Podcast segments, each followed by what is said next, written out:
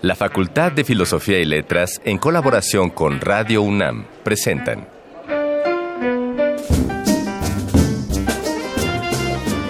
Lecturas de pasillo y debates de jardinera. Pensamientos de biblioteca y encuentros de ludoteca. Cátedras extraordinarias fuera del aula.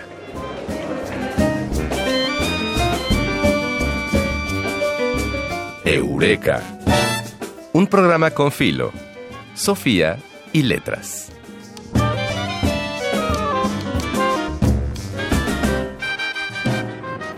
México, como otros muchos grandes países del mundo, es una mezcla heterogénea de sus distintos orígenes que dieron como resultado una identidad nueva. Aunque el registro de la música prehispánica es breve, la instrumentación europea fue reapropiada y de ella nacieron los ritmos que reconocemos como parte de nuestra música folclórica.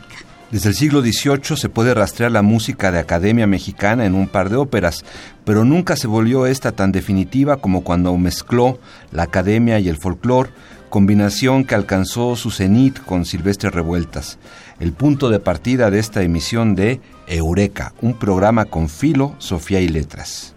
Pero para iniciar, en el Arcón Mascarones de hoy, vamos a escuchar un mano a mano que conjuga la música de Silvestre Revueltas, la poesía de Federico García Lorca y la voz del barítono Roberto Bañuelos. En 3 de 10 nos acompañará el investigador Eduardo Contreras Soto para hablarnos de las veredas creativas del compositor originario de Durango. Y antes haremos un pequeñito paréntesis de la música de revueltas con la recomendación literaria de Voces de Alameda.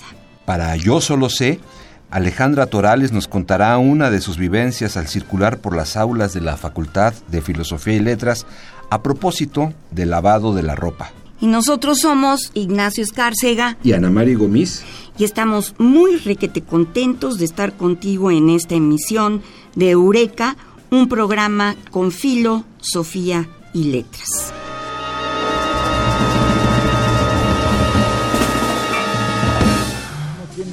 Este lánguido caer en brazos de una desconocida. Esta brutal tarea de pasar como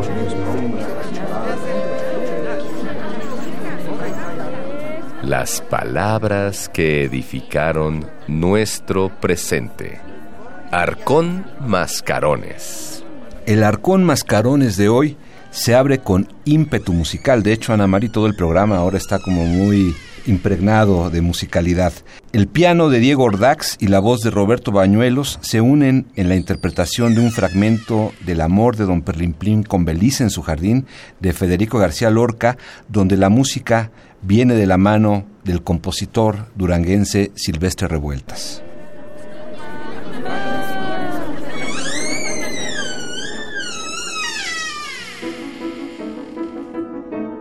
Orillas del río se está la noche mojando y en los pechos de Lolita se mueren de amor los ramos. Se mueren de amor los ramos.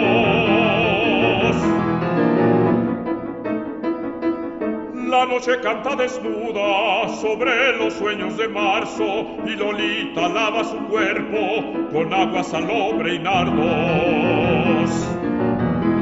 Se mueren de amor los ramos.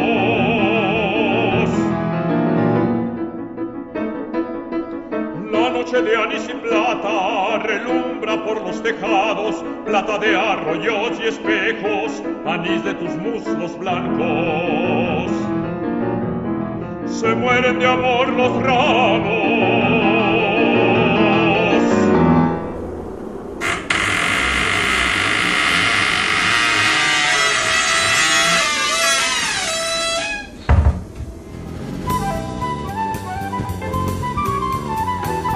No siempre se dice todo lo que se sabe, pero este sí es el lugar. 3 de 10.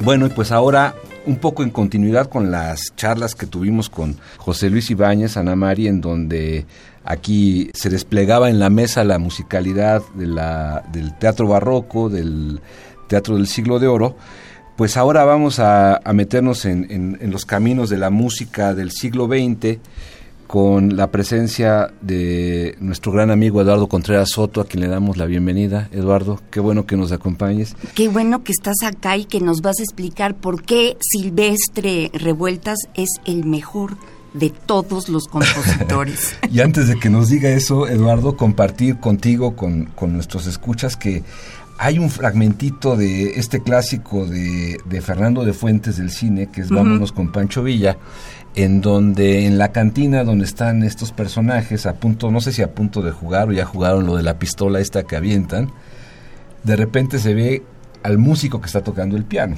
Y es Silvestre. Es Silvestre Revueltas. No sabía. Sí. Eduardo, pues, ¿por, qué, ¿por qué Silvestre Revueltas? ¿Cómo, ¿Cómo está tu fascinación por este músico? Mi fascinación es absoluta, inmensa. Y primeramente yo les agradezco la invitación, me siento muy honrado de acompañarlos. Yo sé que en, esta, en estos eh, eh, trabajos, en estos programas se junta por igual la pasión y la amistad y muchas experiencias comunes. Y justamente una de mis pasiones, como le empecé a explicar a Ana María, es ser Revueltas porque es un autor que tuve la fortuna de conocer, con muchos mexicanos yo creo, antes de saber que era él.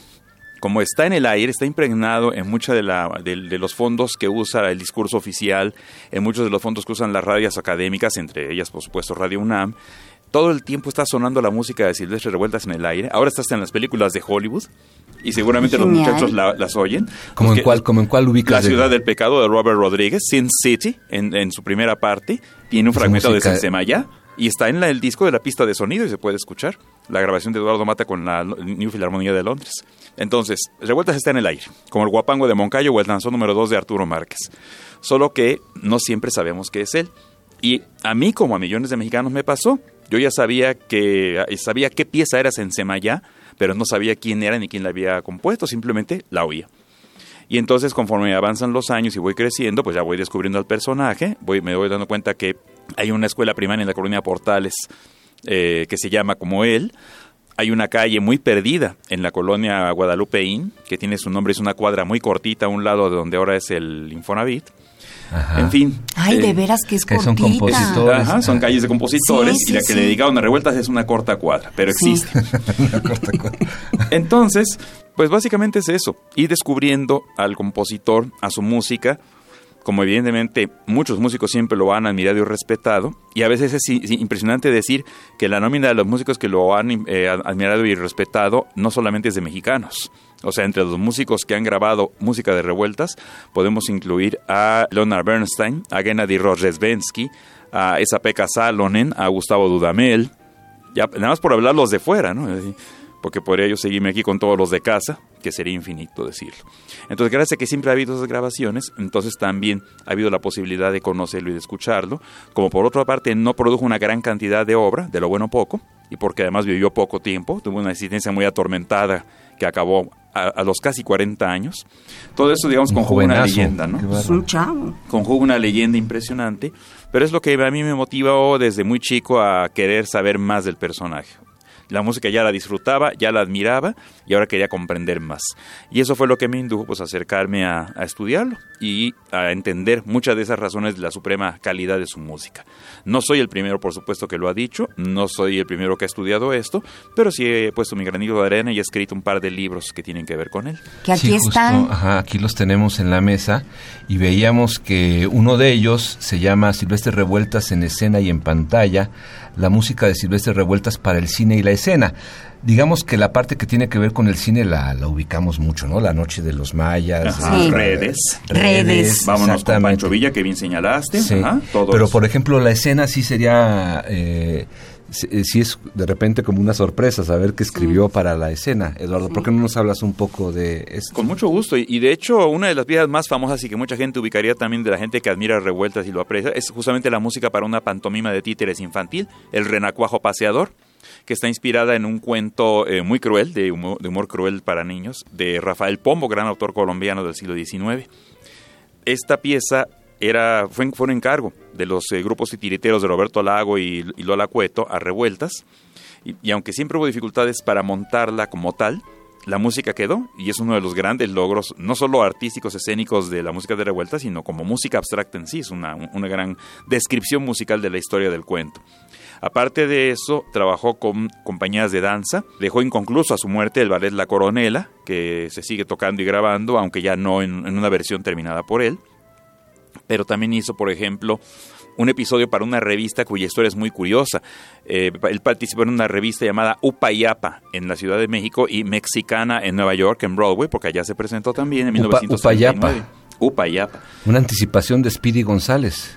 Pues no, eh, en realidad había una especie de... Eh, no sé, como de homenaje a toda la inmigración mexicana, un México para turistas, puesto en, el formato de la revista, eh, combinada de la revista mexicana con la revista estadounidense. Pero era un experimento de lo más loco porque incluía músicos populares como José Sabre Marroquín, como Gonzalo Curiel, junto con músicos de academia como José Rolón, como Candelario Guizar y como Revueltas. Todos hicieron, cada uno hizo su episodio y Revueltas, pues el, de Revueltas está inspirado en un velorio, pero tratado muy a la mexicana, o sea, con humor, con sarcasmo y con ironía. Con un argumento, cabe decirlo, de Javier Villaurrutia. Entonces, ese es el ambiente de ideas. Y esa es la otra cosa que es apasionante de Revueltas, que también explica mucho de lo supremo de su música. Es un artista que estuvo en diálogo con un momento estelar de toda la cultura mexicana. El oyente que se acerca a Revueltas no debería olvidar que es una música escrita en la época de los grandes muralistas, escrita en la época de, la, de los primeros momentos de la danza clásica mexicana, de la época de oro de la danza clásica mexicana es una época de la novela de la revolución, es la época de los estridentistas y los contemporáneos. Entonces, si están en un ambiente artístico así, uno no puede menos que enriquecerse. Y Revuelta es una persona muy absorbente y tiempo muy influyente. Fue, fue muy tomado en cuenta por sus colegas y a él importó mucho lo que hacían sus colegas. Empezando porque en casa tenía, digamos, de dónde también surtirse.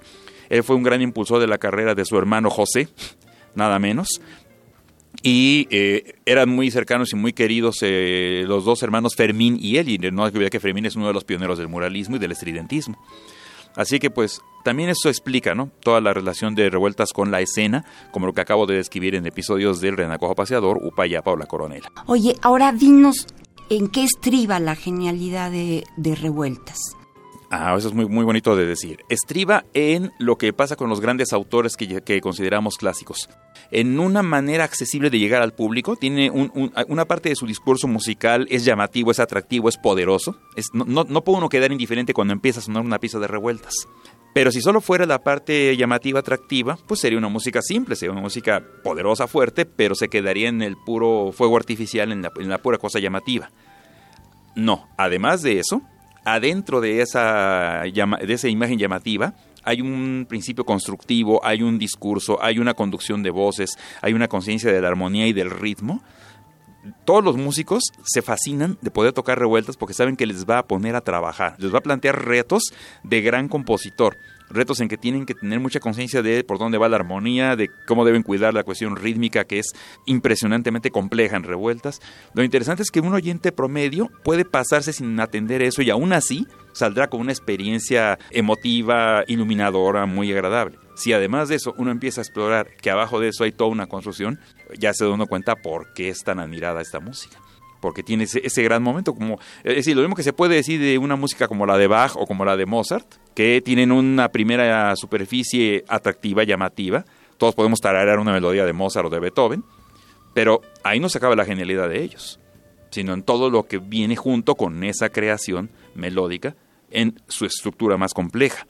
Eh, Revueltas es capaz de hacer contrapunto únicamente superponiendo voces de manera espontánea o accidental, como si dos bandas anduvieran una, una, en una calle y otra en la otra, dieran la vuelta a la esquina y en vez de callar una o de, eh, o de, callar a la otra, siguieran tocando juntas, cada una lo que venía tocando. Sí. Y eso, eso es, ese es el tipo de música que es capaz de hacer revueltas. Eso lo puede escuchar cualquiera que se acerque al cuarteto número 4, música de feria. Eso ocurre cuando acabas en Semayá, eso ocurre en pasajes que usó en la música de la película La Noche de los Mayas.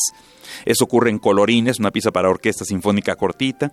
O sea, todo el tiempo está ese principio constructivo. Y esa es una de las razones. La otra es el hecho de que todo el material musical que Revueltas supo elegir o, digamos, le nacía, siempre tiene un poder eh, emotivo muy fuerte Y Revueltas era un autor muy dramático en el sentido de que era muy extremo con esas emociones es capaz de llevarnos a jugar, a tomárselo con mucho sentido del humor, a divertirnos mucho y a que uno se ría mucho eh, con la música. Uno no debe avergonzarse en la sala de conciertos si uno se da cuenta de que se está riendo por un efecto que logró revueltas en determinada obra. Eso puede pasar en Ocho por radio, eso puede pasar en la tocata sin fuga para violín y orquesta de, cámara, eso puede pasar en Janitzio, que parodia adrede una, una banda de pueblo, sí. pero también o sea, aparte de que Revueltas es el hombre festivo, el hombre lúdico, también es el hombre apasionado, el hombre eh, azotado, intenso.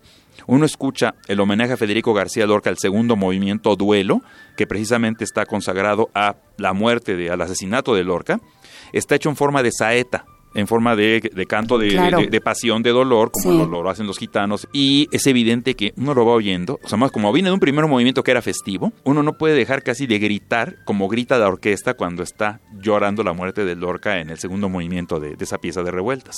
En redes, la escena del funeral del hijo del pescador que se le muere porque no tuvo para pagar su, su enfermedad, se le murió de hambre, se le murió de enfermedad de pobreza, el tema básico que se va repitiendo en forma obstinada, eh, que es un principio de construcción muy común en revueltas, es también un tema que puede hacer llorar. Lo, lo, lo, ve uno acompañando la imagen en la película del funeral del niño, y es un gran momento del cine mexicano y del cine en general, punto. Entonces, e, e, eso también es el, otro extremo.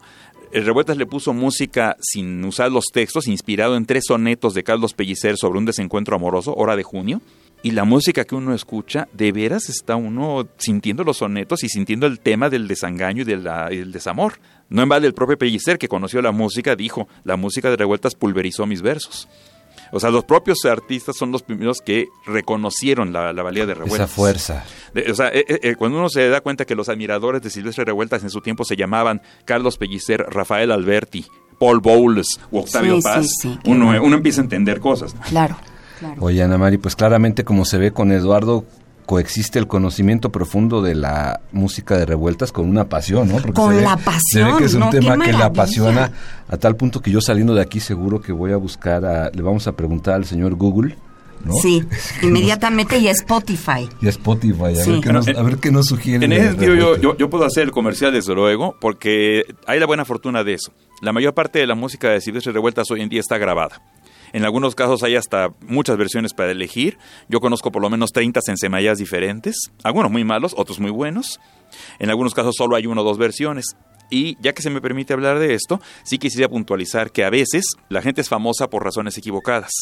Y una de ellas es precisamente que hay ciertas piezas de Silvestre Revueltas que mucha gente admira y reconoce y aplaude, pero que no necesariamente las conocemos en la versión original o como las dejó ah, Eso y eso es muy importante. A mí, durante estos años... Hemos conocido los arreglos, digamos. Exactamente, durante estos años, y en parte lo explico en mi libro que has mencionado, Ignacio, el de Silvestre Revueltas en escena y en pantalla. Y aquí tienes otro, el de... Baile, duelo y son, que es su biografía. E, ese lo escribí en 2000 y es su biografía, baile, digamos que... duelo y son, qué maravilla de título. Son los tres movimientos del homenaje a Federico García Lorca. El segundo lo, lo, escribí unos 10 eh, años después y es sobre específicamente ese capítulo al que se refiere Ignacio, que es la música para cine y escena. Pero justamente una de las obras que han generado una fama más equívoca, más incorrecta sobre Revueltas es La Noche de los Mayas. Es verdad que Revueltas compuso la música para esa película de Chano Urueta de 1939 y que hay grandes pasajes musicales en ella, la película hoy en día se puede ver hasta en portales de, la, de internet, así que pueden seguir la, música allí. Pero lo importante es esto, ya lo adelantaste muy bien Ignacio, Revueltas murió sin dejar suites o arreglos de esa música para el cine. De hecho, el tiempo de su cortísima vida solo le permitió crear suites para dos películas, Redes y Música para charlar, que, que fue pensada para un documental que contaba la construcción de un ferrocarril a Baja California. Pero la noche de los mayas, eh, vámonos con Pancho Villa, El signo de la muerte, que viene mi marido, otras varias películas para las que Revueltas puso música, él solo dejó las partituras fílmicas y se murió.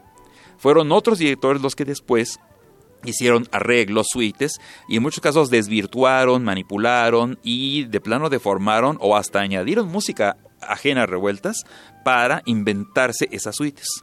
El caso más conocido es el de la suite en cuatro movimientos que preparó José Ives Limantur en 1960 para La Noche de los Mayas, que es la que todo mundo toca, incluyendo directores internacionales y orquestas de fama mundial.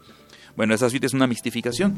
Menos de, la, menos de la mitad de la música que está allí es de revueltas y la música que está allí tiene una serie de sobrecargas orquestales añadidas por el director, una serie de enlaces que no compuso, un pasaje que pide improvisación libre, lo cual va contra el discurso de revueltas que era muy escrupuloso y muy cuidadoso para escribir todo lo que quería que se tocara. Y como es una pieza muy espectacular y está llena de percusionitas y termina con toda la orquesta reventando y fuegos artificiales, pues el público lo aplaude. Eso se puede entender. Pero sí conviene señalar que si le están aplaudiendo a alguien, le están aplaudiendo al trabajo de José Isli Matur como arreglista, más que a la música misma de revueltas.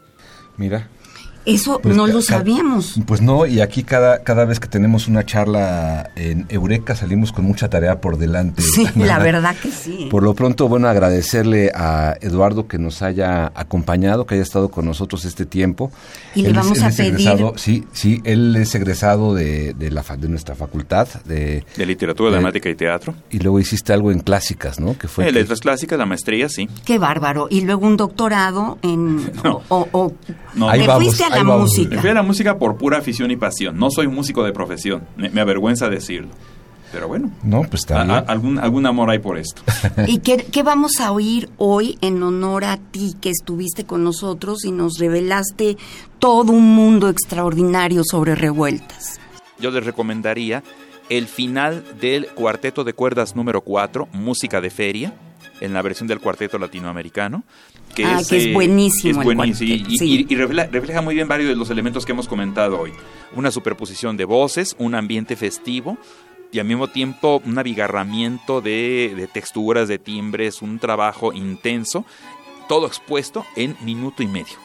Qué maravilla. Pues vámonos con estas delicias que nos sugiere Eduardo de Silvestre Revueltas.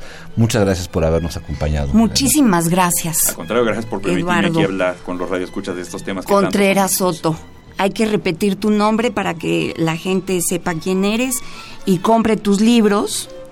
Silvestre Revueltas en escena y en pantalla y Silvestre Revueltas, baile, duelo y son. Muchas gracias. Gracias a ustedes.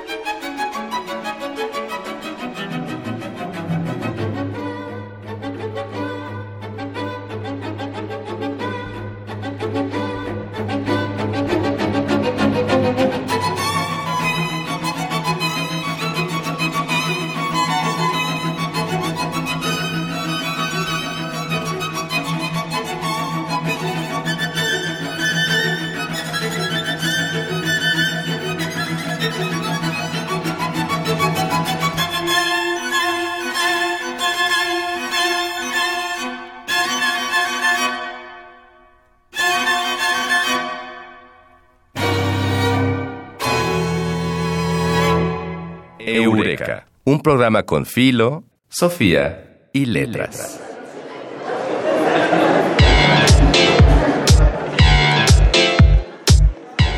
Voces de Alameda, tu agenda radiofónica de la facultad.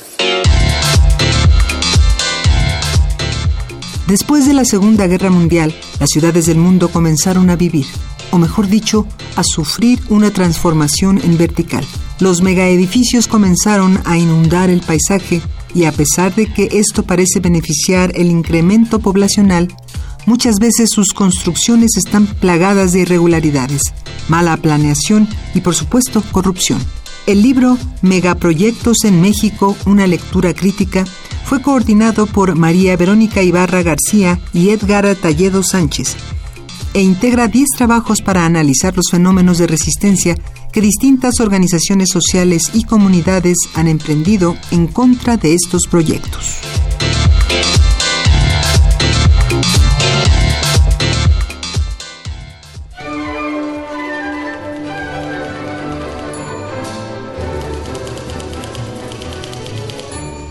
Hay cosas que no está de más saber. Yo solo sé. A la lista de la comunidad que nos ha regalado sus memorias se suma Alejandra Torales, que nos contará qué tuvo que ver el lavado de la ropa con la vida en los pasillos de la Facultad de Filosofía y Letras. Esto es Yo solo sé. Hola, soy Alejandra Torales, diseñadora de la facultad, y mi historia chistosa es la siguiente. Un día entré al baño y estaba otra trabajadora ahí con su pantalón en la mano cerca del secador. no sé si me dio más pena o risa. Al, al, salir del baño, mi conclusión es de que me dio mucha risa verla en ropa interior.